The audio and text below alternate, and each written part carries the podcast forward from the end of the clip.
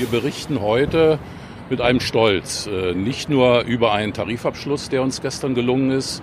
Die Arbeitsplätze bei der Bahn werden trotz komplizierter wirtschaftlicher Lage in Zukunft sicher bleiben. Die Löhne bei der Bahn werden steigen, sie werden moderat steigen, aber sie werden stetig und sicher steigen. Durchsage, der Podcast der Eisenbahn- und Verkehrsgewerkschaft. Es war wohl die härteste und komplizierteste Tarifrunde zwischen EVG und DBAG überhaupt. So beschreibt es der geschäftsführende Vorstand der EVG in einem offenen Brief an die Beschäftigten. Anlass der vorgezogenen Verhandlungen war das Bündnis für unsere Bahn, das wir mit der DBAG und dem Bund im Mai geschlossen hatten. Notwendig wiederum wurde das Bündnis durch die Ausweitung des Covid-19-Erregers und die damit verbundenen Einnahmeverluste in Milliardenhöhe für den Konzern. Mitte September sind in Berlin nun die Tarifverhandlungen zu Ende gegangen, mit einem Ergebnis, das sich trotz Corona-Krise sehen lassen kann. So konnten wir umfassende Neuregelungen für Eltern und Angehörige von Pflegebedürftigen erwirken, gerade jetzt angesichts der stark gestiegenen Fallzahlen äußerst wichtig. Wir konnten den Kündigungsschutz innerhalb der DB ausweiten, auch das wichtig. Und wir konnten trotz schwieriger wirtschaftlicher Lage eine Entgelterhöhung von 1,5 Prozent erzielen. Diese Punkte und viele weitere sind das Ergebnis der Verhandlungen. Und darum geht es in dieser Ausgabe des EVG Podcasts.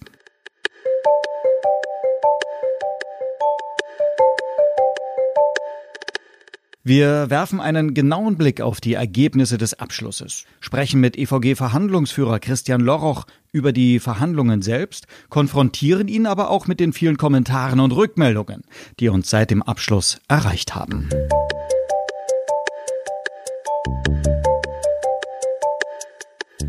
Ihr alle habt es mitbekommen. Es waren äußerst zähe Verhandlungen mit der DB AG und dem Arbeitgeberverband AGV Move. Doch am Ende steht ein Abschluss. Oliver Kaufold fasst die Ergebnisse noch einmal kompakt zusammen. Auch dieser Abschluss besteht aus einer Reihe von Elementen, die jetzt nach und nach in Kraft treten und einiges gilt sogar schon, nämlich die Regelung des sogenannten Corona-Pakets. Es wird keine betriebsbedingten Kündigungen geben. Dieser Punkt war uns ganz wichtig, weil wir damit Arbeitsplätze sichern mitten in der Krise. Konkret heißt das Beschäftigungsschutz ab Tag 1 nach der Probezeit. Für Kinderbetreuung und Pflege von Angehörigen, wenn die entsprechenden Einrichtungen geschlossen sind, gibt es bis zum Jahresende 50 bzw. 20 Tage Freistellung. Im kommenden Jahr wird es dann zwei Neuigkeiten geben. So gibt es erstmals eine Honorierung dafür, dass Kolleginnen und Kollegen während ihrer Arbeit Fachwissen vermitteln, zum Beispiel an Auszubildende, an Kolleginnen in Funktionsausbildung oder an Quereinsteigerinnen. Das haben sie bisher unbezahlt nebenbei erledigt. Künftig wird es erstmals eine Prämie dafür geben. Und wir bilden eine neue sogenannte gemeinsame Einrichtung, den Fonds für Wohnen und Mobilität. Für immer mehr Beschäftigte stellen Wohn- und Fahrtkosten eine zunehmende Belastung dar. Hierfür soll der neue Fonds Unterstützungsleistungen entwickeln. Welche das sein werden, kann konkret momentan noch nicht gesagt werden. Eines kann aber sicher sein, diese Leistung gibt es nur und exklusiv für EVG-Mitglieder. Mehr Geld gibt es auch, wenn auch moderat. Zum 1. Januar 2022 steigen Löhne, Ausbildungs- und Studienvergütungen um 1,5 Prozent. Und wir haben die Tarifrunde bei den Busgesellschaften abgeschlossen. Ein paar Eckpunkte hierzu. Eine Einmalzahlung noch in diesem Jahr, 2,6 Prozent mehr Geld im kommenden Jahr mit der Möglichkeit, diese Entgelterhöhung in zwei Stufen in mehr Urlaubstage umzuwandeln, also das EVG-Wahlmodell. Die 1,5 Prozent gibt es dann nochmal obendrauf. Flankiert wird das Ganze von Zusagen des DB-Konzerns, nämlich einmal jedes Jahr mindestens 18.000 Auszubildende und neue Beschäftigte einzustellen und mit einem Bekenntnis zur Eigenfertigungstiefe. Wir wollen Arbeit im Konzern halten, wo es möglich ist. Alles in einem also ein Paket, das sich sehen lassen kann. Soweit mein Kollege Oliver Kaufold. Das waren von ihm die Ergebnisse im Überblick. Was es aber heißt, Verhandlungen zu führen, das weiß Christian Loroch, Vorstandsmitglied der EVG, sehr genau.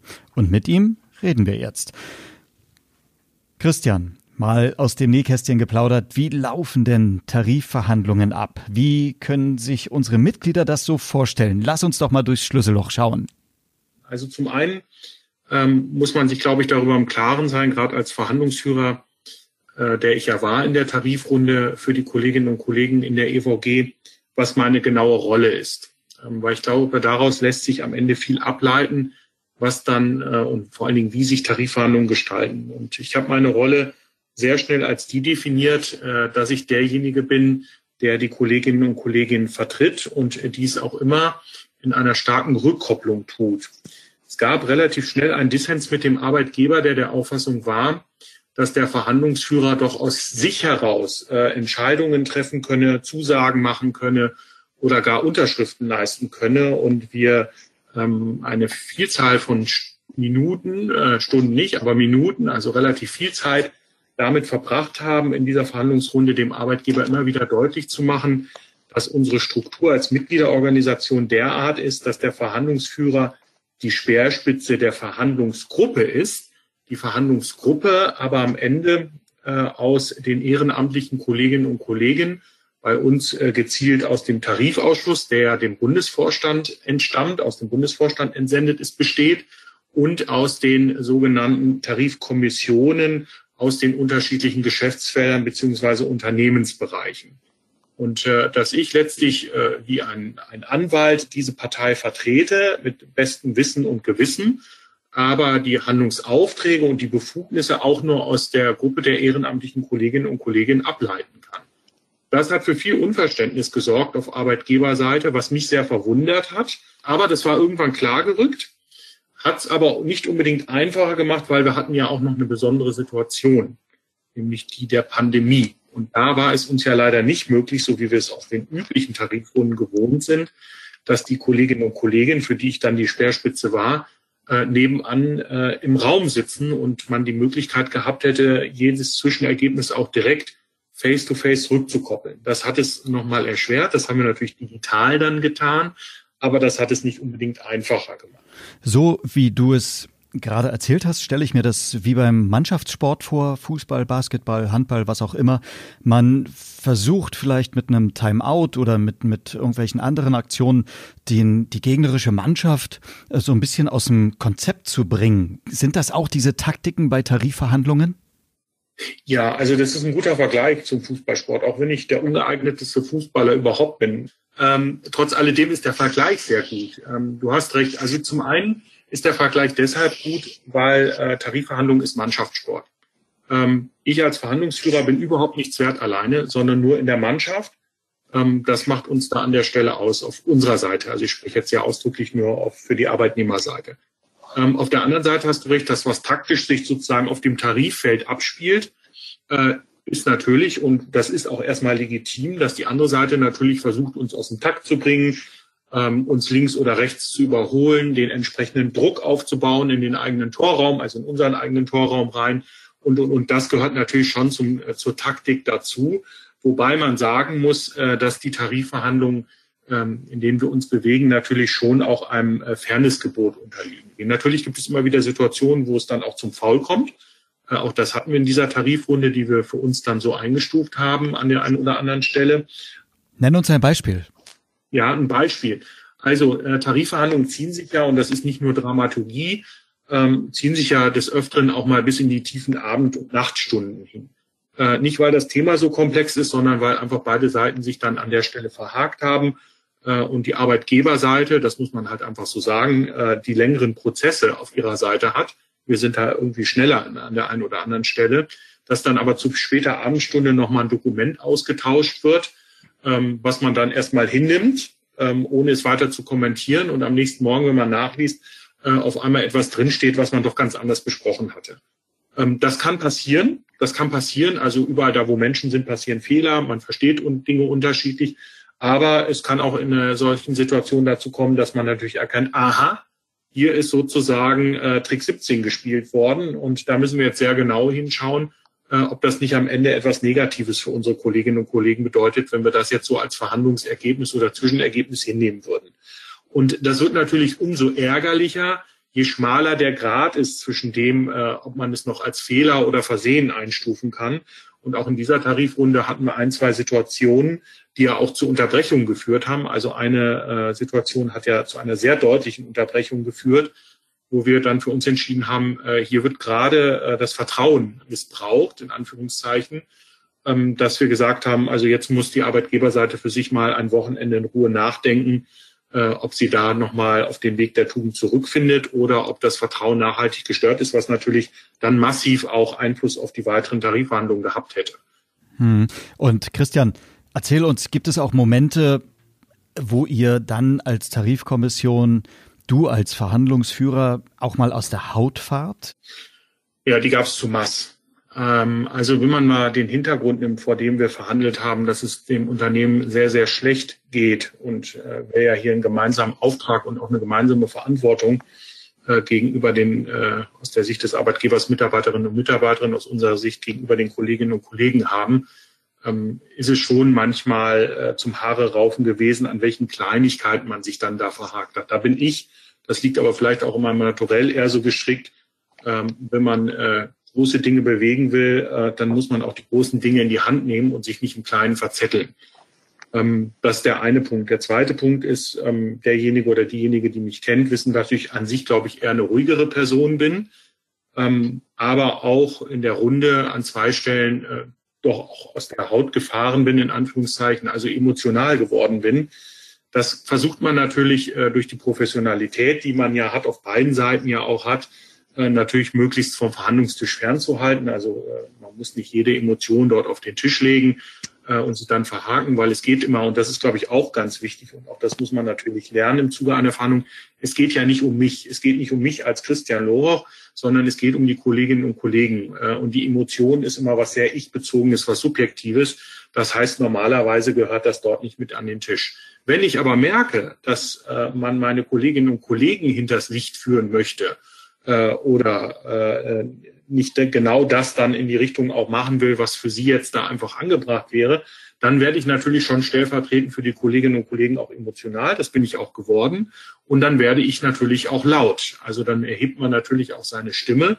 Ich glaube, das steht einem Verhandlungsführer dann auch zu, aber natürlich immer in dem Format, dass man weiß, äh, am Ende äh, hat man ja an den Verhandlungstisch zurückzufinden. Ähm, und man sollte immer, äh, auch wenn der Arbeitgeber natürlich die andere Seite ist, sollte aber immer äh, das Quäntchen an Menschlichkeit und an Anstand bewahren, äh, den man letztlich ja auch sich selber entgegengebracht haben möchte. Das heißt, man sollte immer oberhalb der Gürtellinie seine Emotionen belassen.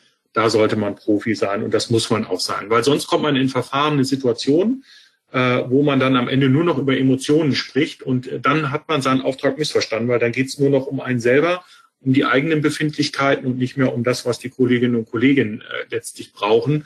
Jetzt ist aber die Situation auch im Anschluss eingetreten, dass der Tarifvertrag draußen von unseren Mitgliedern, aber auch darüber hinaus, sehr unterschiedlich wahrgenommen wird. Und auch das soll in dieser Durchsage dem EVG-Podcast nicht zu kurz kommen. Christian, deswegen eine Frage, die immer wieder über die sozialen Medien uns hier erreicht. Warum jetzt? Warum haben wir uns nicht einfach zurückgelehnt und erstmal geschaut, wie sich die Pandemie entwickelt, wie es manch anderer getan hätte oder sogar getan hat? Das beantworte ich ganz einfach, weil man ein Haus löschen muss, wenn es brennt und nicht erst, wenn es abgebrannt ist. Klare Antwort geht es am Ende äh, um alle Arbeitsplätze in diesem äh, Konzern, um wirklich jeden Arbeitsplatz. Äh, jedes Mitglied bei uns hat den Schutz seiner Organisation verdient, egal an welcher Stelle es arbeitet. Ähm, und das unterscheidet uns, glaube ich. Und ich lasse nicht ein Stockwerk abbrennen, weil ich meine, äh, hier nicht die Vertretung übernehmen zu wollen, nicht die Verantwortung übernehmen zu müssen oder wo auch immer, äh, in der Hoffnung, dass das unsere Stockwerk stehen bleibt, weil wer das denkt, äh, der denkt zu kurz. Und genau das ist das Thema. Wir haben hier in dieser Tarifrunde gezeigt, dass gerade durch das jetzt sofortige Handeln wir am Ende ähm, etwas hinbekommen haben, was allen zugutekommt, was dem Fernverkehr, den Cargo-Kolleginnen, den Dienstleistungskolleginnen, den Buskolleginnen, äh, aber auch denen in der Verwaltung, in der Administration zugutekommt, weil Eisenbahn äh, ist nicht nur irgendwie ein Teil, sondern Eisenbahn braucht sich insgesamt als zusammenhängendes Konstrukt. Deshalb ja auch unser Einsatz und Kampf für den integrierten Konzern an der Stelle. Das ist ja kein Selbstzweck, den wir als EVG hier verfolgen, sondern wirklich, äh, um das System zu erhalten an der Stelle, das nach vorne und weiterentwickeln zu können. Und das wird deutlich. Wenn man meint, äh, man kann es nur an einer Stelle äh, das Feuer löschen und nur für einen Bereich, äh, dann wird man sich umgucken, wie sich die Welt entwickeln wird, weil äh, was ist äh, ein, ein äh, wäre eine Situation gewesen, wenn wir einen zerschlagenen Konzern schon vor uns gehabt hätten, dann hätten wir beim Fernverkehr Lufthansa 2 erlebt. Und äh, das gehört zur Wahrheit halt auch dazu. Das muss man dann auch so deutlich sagen, wenn man sich äh, gegen das gesamte Haus, äh, was in Flammen steht, spricht äh, und da nur ein Stückchen herauslösen möchte und nur das retten möchte. Das kann und wird nicht funktionieren. Zumindest nicht in der Welt, die wir für unsere Kolleginnen und Kollegen erhalten möchten. Äh, man kann immer andere Modelle denken, aber die hätten auch andere Konsequenzen. Mit dem Bündnis haben wir ja und mit dem Tarifabschluss alle Einschnitte in die Bezahlung der Beschäftigten und mögliche Personalreduzierungen abgewehrt. Immer wieder kam die Frage, warum sprechen wir hier von Arbeitsplatzsicherung, wenn doch überall bei der Bahn und auch im Busbereich händeringend neue Arbeitskräfte gesucht werden. Das ist irgendwie ein Widerspruch für viele Mitglieder. Ja, das ist augenscheinlich auch ein Widerspruch. Ähm, wenn ich mich in die Rolle der Kolleginnen und Kollegen versetze, äh, die tagtäglich äh, von welcher Stelle aus auch immer, entweder direkt äh, am Fahrgast, im Zug, am Zug, am Gleis oder in den Bahnhöfen oder in der Verwaltung ihren Dienst geleistet haben ähm, und natürlich seit Jahren auch mitbekommen, dass ein Unterbestand vorhanden ist, stellt man sich die Frage natürlich. Und dieses, dieses Gefühl, diese subjektive Wahrnehmung kann ich auch keinem nehmen. Aber da sind wir genau wieder bei dem Punkt, den ich ähm, vor, vorhinein angesprochen habe. Ähm, diese Arbeitsplätze sind auch alle kein Selbstzweck. Wenn äh, der Fernverkehr nicht wieder in den Bereich hineingebracht werden kann, wo wir ihn vor der Krise hatten und wo wir ja hin wollten äh, mit Fahrgastverdopplung und ähnlichen Zielen, dann äh, wird man das drumherum am Ende auch nicht mehr brauchen. Und dann reden wir doch auf einmal über Arbeitsplatzsicherung. Also der DB-Konzern alleine wird nicht mit einer Berufsgruppe überleben.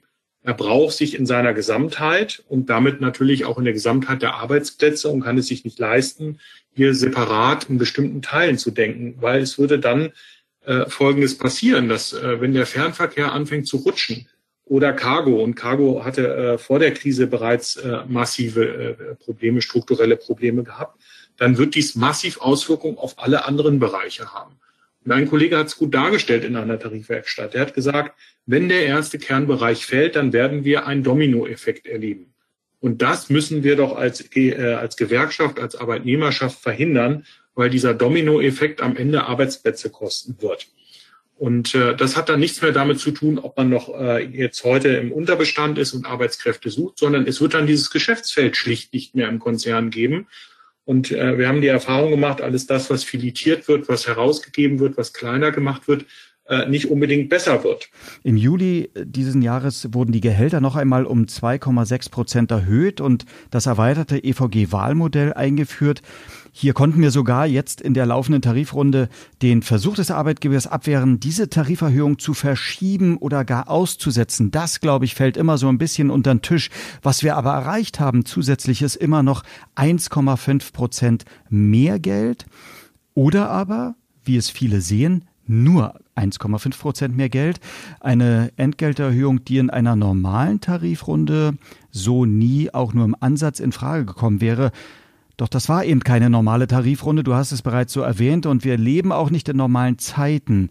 Ein Blick über den Tellerrand macht es ja deutlich. Warum ist diese zwar moderate, aber sichere Entgelterhöhung dennoch positiv zu bewerten?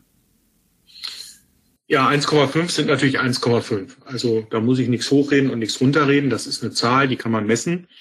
Ähm, uns war wichtig gewesen, als wir angefangen haben, äh, zu dem Thema zu sprechen, Bündnis und entsprechende Tarifverhandlungen, das habe ich auch relativ deutlich immer schon im Vorfeld gesagt, mir ist eins wichtig, dass keiner der Kolleginnen und Kollegen in unserem Organisationsgebiet, wenn wir es irgendwie verhindern können, einen Arbeitsplatz verliert.